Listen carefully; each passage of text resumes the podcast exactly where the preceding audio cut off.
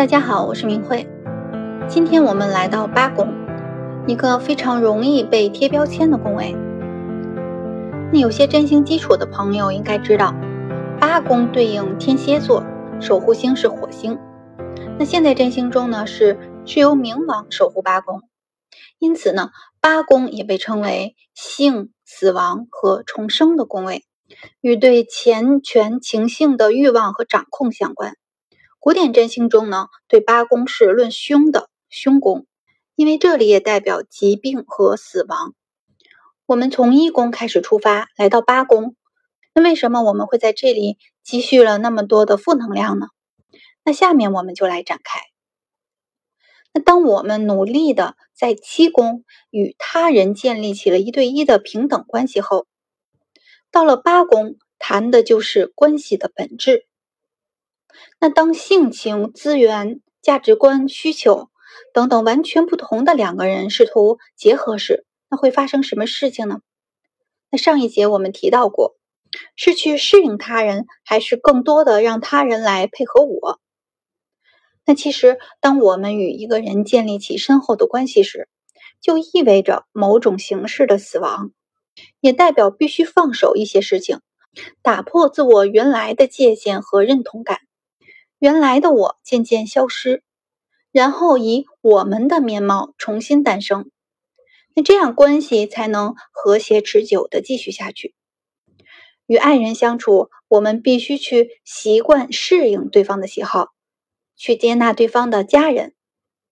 我们透过一段关系进入到了另一个人的世界，在性和亲密关系中展现我们不自觉隐藏的那一面。将这一面与另外一个人分享，这就是我们在七宫应该做的事。到这里呢，我再啰嗦一句，前面也说过，你想学好占星，能够解盘呢，一定要把这些基础的知识点连成片。所以我在解读每个点的时候，都特别注重和前后的连接，这也是我这个音档比较侧重的部分。所以朋友们连续听，效果是最好的。那有的朋友会说，我就对八宫感兴趣，那也可以，但是呢，里面会有一些连接的点，你听起来呢就容易会有些模糊。好，那言到于此，所以呢，关系是改变自我的催化剂。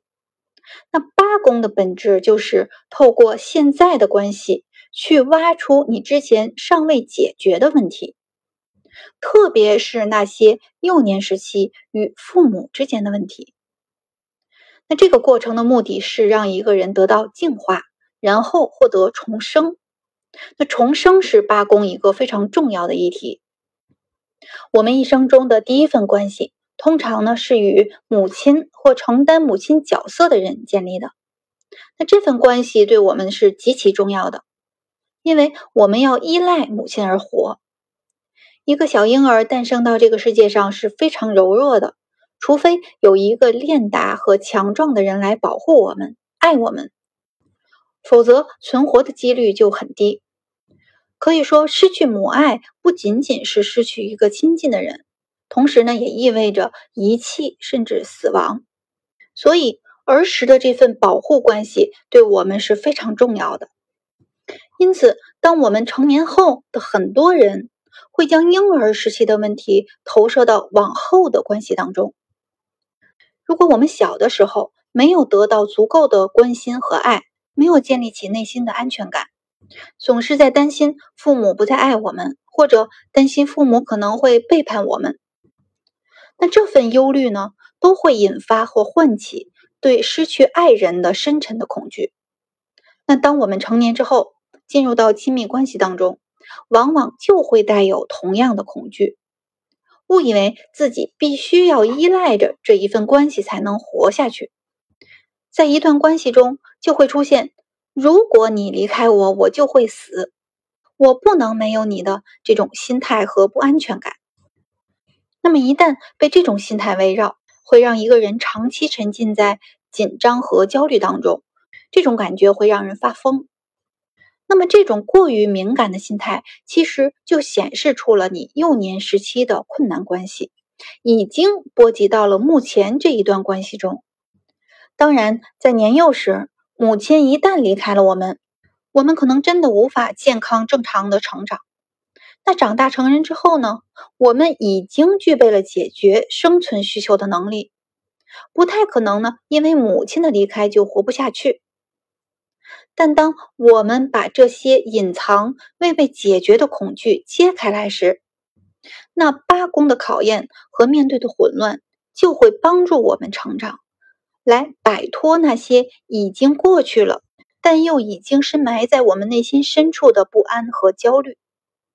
那八宫就是一个排毒的场域，它就是一个揭你伤疤的地方，让你直面内心的痛苦、恐惧、混乱，学会成长。那你要知道，不是每一个伴侣都是母亲的化身。那当然，可能给我们带来童年这些不好的感觉的人，不是母亲，可能是其他人。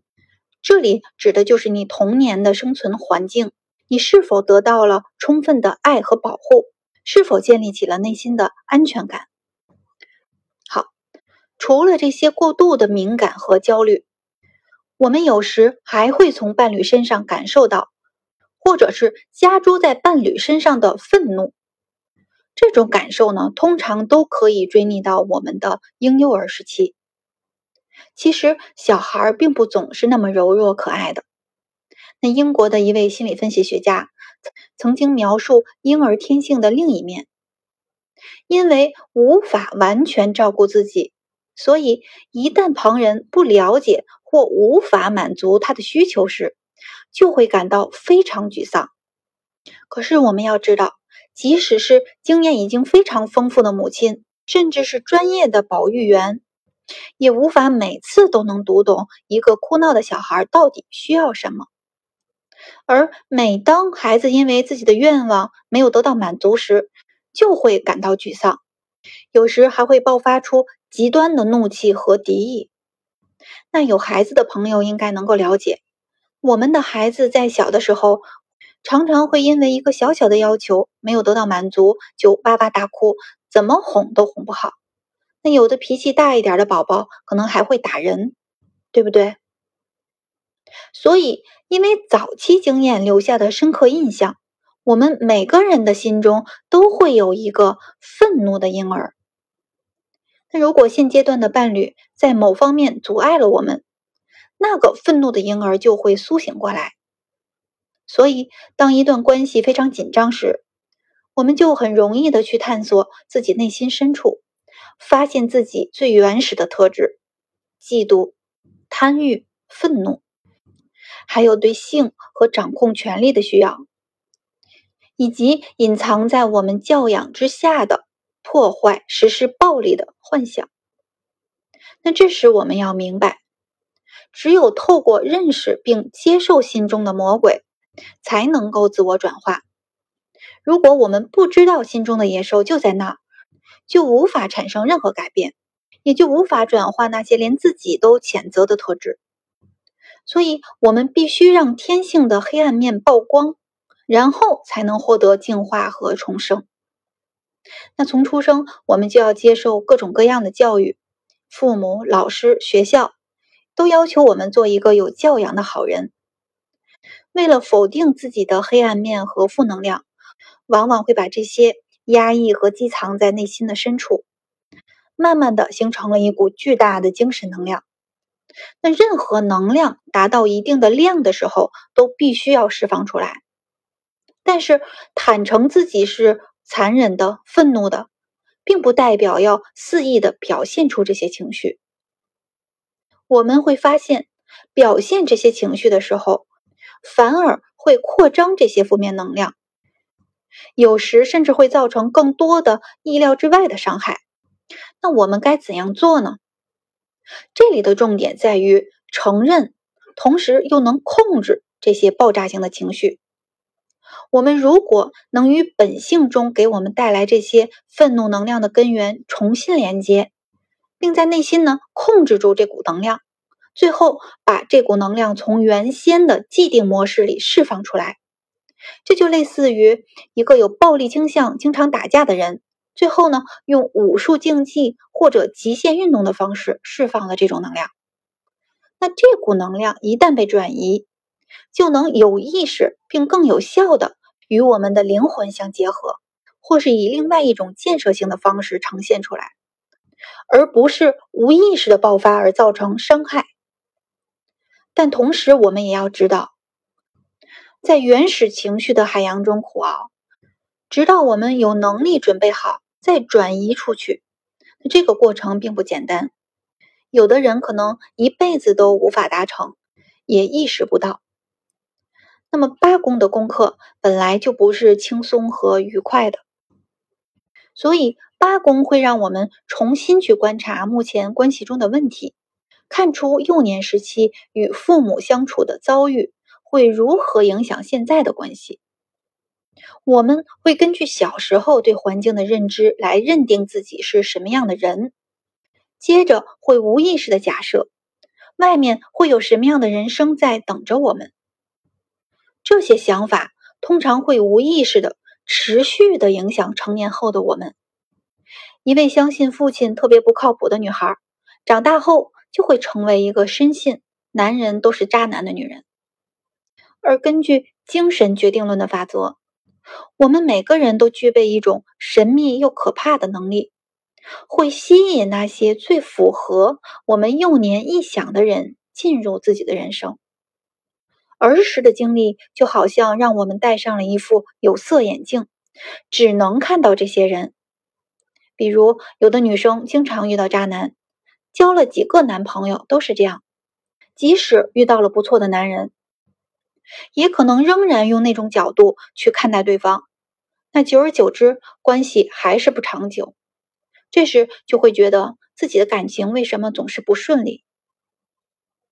那他们就是容易在生活中制造各种复杂的情节。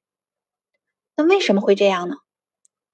其实他无意识的就是要证明自己是对的。从而来印证儿时的经历。那孩童时期那些不愉快的、破碎的记忆，都会在八宫中被挖掘出来。我们比较无法自我确立的特质，或者是更深层的生存状态，也会展现在目前的关系的危机当中。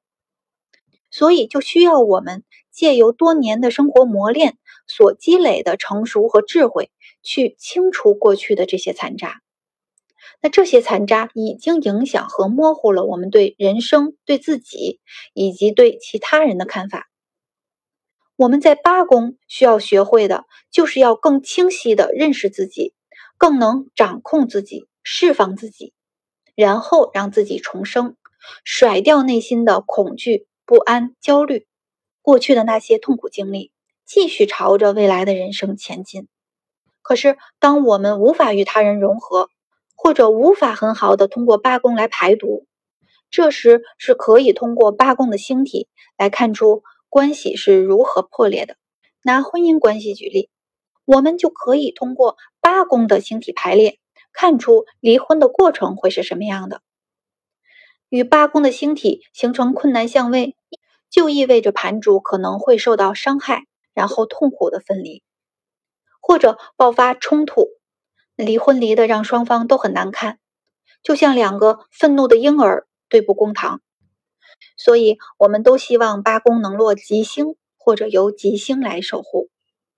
好，那再来，八宫呢还代表钱财。那我们前面讲二宫的时候说过，星盘中有三个宫位和钱财有关，分别是二宫、五宫、八宫。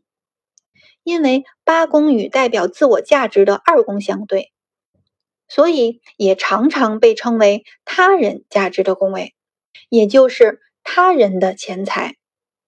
其实星盘中还有一个宫位和钱财有关，就是十一宫。那我们后面会讲到。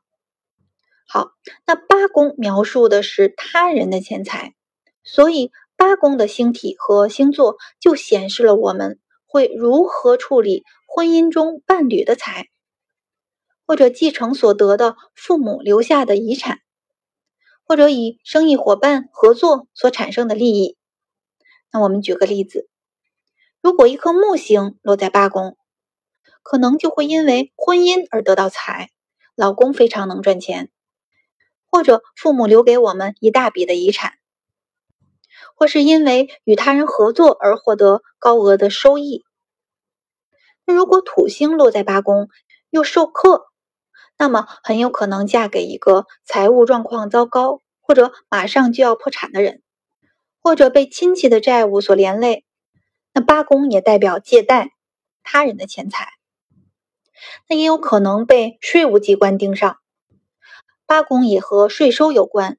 因为你经营所得的一部分是属于国家的，也属于别人的财，或者是找到了一个很烂的合伙人、猪的队友，没有挣到钱呢，反而亏了不少。那同时，我们还常常看到八宫很重的人，容易从事那些和他人的金钱有关的工作，比如在银行工作，每天经手的都是别人的钱；股票交易员或者投资顾问、会计。等等，金融行业。那八宫除了代表他人的金钱之外，它还代表了分享的事物，代表共享经验。我们与他人结盟或融合时的态度。我们经过七宫来到八宫，就要面临关系的本质，让两个生命合为一体，共享资源。好，同时八宫也相关生态意识的问题。那地球上所有的人都在共享资源，当然会有少数的有权有势的企业家可能会因为个人的利益去侵害别人，比如任意的砍伐树木，不尊重森林中的原住民，掠夺资源，破坏他们的生存环境。所以，一个人对这些议题的敏感度，也可以从他八宫的配置看出来。那么，八宫受克时。这个盘主就容易因为个人的利益而去损害他人的利益，而且会使用不良手段。那八宫是一个充满毒素和暗能量的宫位，所以不宜受克或落凶星。好，八宫还展示了我们与一种无形的灵性力量的关系，这是一种强烈的情绪和感受，它并不显化，但呢一定会感染周遭的环境。那所谓的灵界其实就是一种生存状态。那许多无形却极具力量的情感和感受呢，在此聚集。那比较理性的人可能会怀疑那些看不到的或无法测量的事物。然而，其实我们大部分人都有这样的经验：当走进一个人的家，立刻会感觉不舒服；但是去到另外一个朋友的家，却会觉得神清气爽。那么八宫的配置就可以显示我们最容易感受到哪一种灵界中的特定能量。火星落八宫的人比较容易获取环境中的愤怒能量，而金星在八宫的人呢，则很快的就能感受到空气中的爱快乐。那这一块属于超自然和神秘领域的经验，也是我们对隐晦、神秘、潜伏在表面下事物的兴趣。比如神秘学，我们中国人常说的超自然的力量，那这些呢都在八宫。那同时呢，因为八宫是一个毒库，我们需要在这里排毒。可以说，八宫是一个死亡、转化、重生的宫位。那么从八宫的配置，我们就可以看出死亡，甚至精准的指出我们身体死亡的方式。土星落八宫。可能意味着盘主对死亡是充满恐惧的。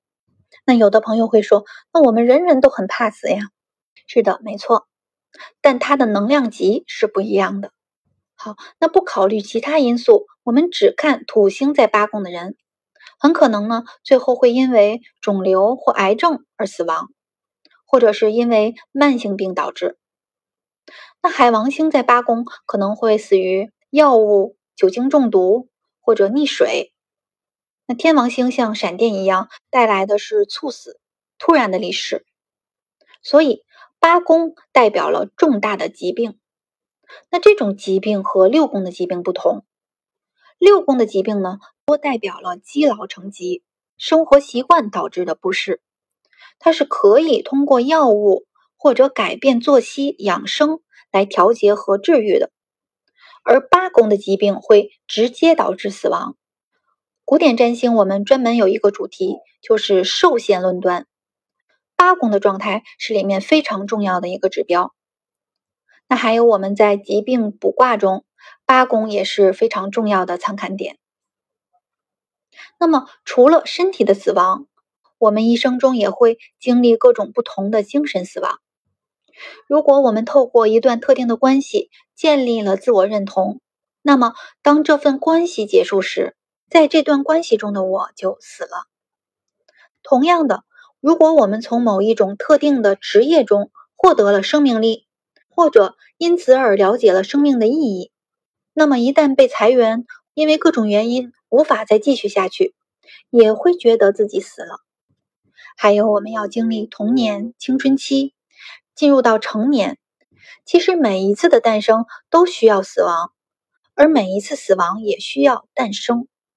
那第八宫的星座和星体可以揭示出我们面临这些阶段转换时的态度。八宫重的人呢，常常会觉得自己的人生就像过山车一样，或者像一本有很多章节的书，不停的转换场景。其实这些结束和新的开始，就会驱使着我们更积极的去摧毁旧的模式，而腾出空间给其他的事物。好，那最后八宫还代表性。那么八宫的性，我们前面讲五宫的时候也讲到过，大家还记得吗？那星盘中有三个宫位代表性爱，五宫、七宫、八宫，但它们呢又各不相同。其实，性爱可以看作是一种解放，能让我们短暂的感受到快乐，或者我们可以透过性行为体验到另一种形式的自我超越，感受到另一个自我，就是七宫的我。我们也会在性的快乐和狂喜中浑然忘我，放下自己，与另外一个人呢完全的结合。英国的伊丽莎白女王。我有点忘记是几世的女王了。他认为呢，性高潮是一种小死亡，所以许多有关性的本质也都可以从八宫的配置看出来。那么结合八宫的特质，尤其是那些隐藏的、不能公开的，甚至是超出道德范围的性关系，也都藏在八宫。好，那我们来总结一下。那八宫呢，是一个充满负能量、恐惧、焦虑、暗黑能量的地方，是由我们幼年时不愉快的，甚至是痛苦的经历在心底慢慢的聚集而成。所以，我们成年面对关系后，会无意识的把这些暗黑的能量翻出来，然后在八宫去排毒、去治愈。所以，八宫不宜落凶刑或受克。否则，盘主很容易沉浸在痛苦的经验中走不出来，继而呢，用这种视角去看待这个世界。童年经历了暴力、不公平的对待，那长大后，要么还会吸引类似的人过来跟你互动，要么自己就成为了这样的人。好，那同时呢，八宫还代表他人的财、复杂的性关系、神秘学，还有共享资源等等。那么八宫的关键词有对钱权情性的欲望和掌控、死亡、他人的钱财、保险、嗯金融、遗产、共享资源等等。好，那关于八宫我说的有点多了，八宫实在是一个比较复杂的宫位。那为了让大家平时收听方便，我设置的音档呢，每段尽量控制在二十分钟之内。其实八宫还有很多可以延展的内容，那这里已经压缩再压缩了，但还是超时了。好，那八宫我们就讲到这里，谢谢大家的收听。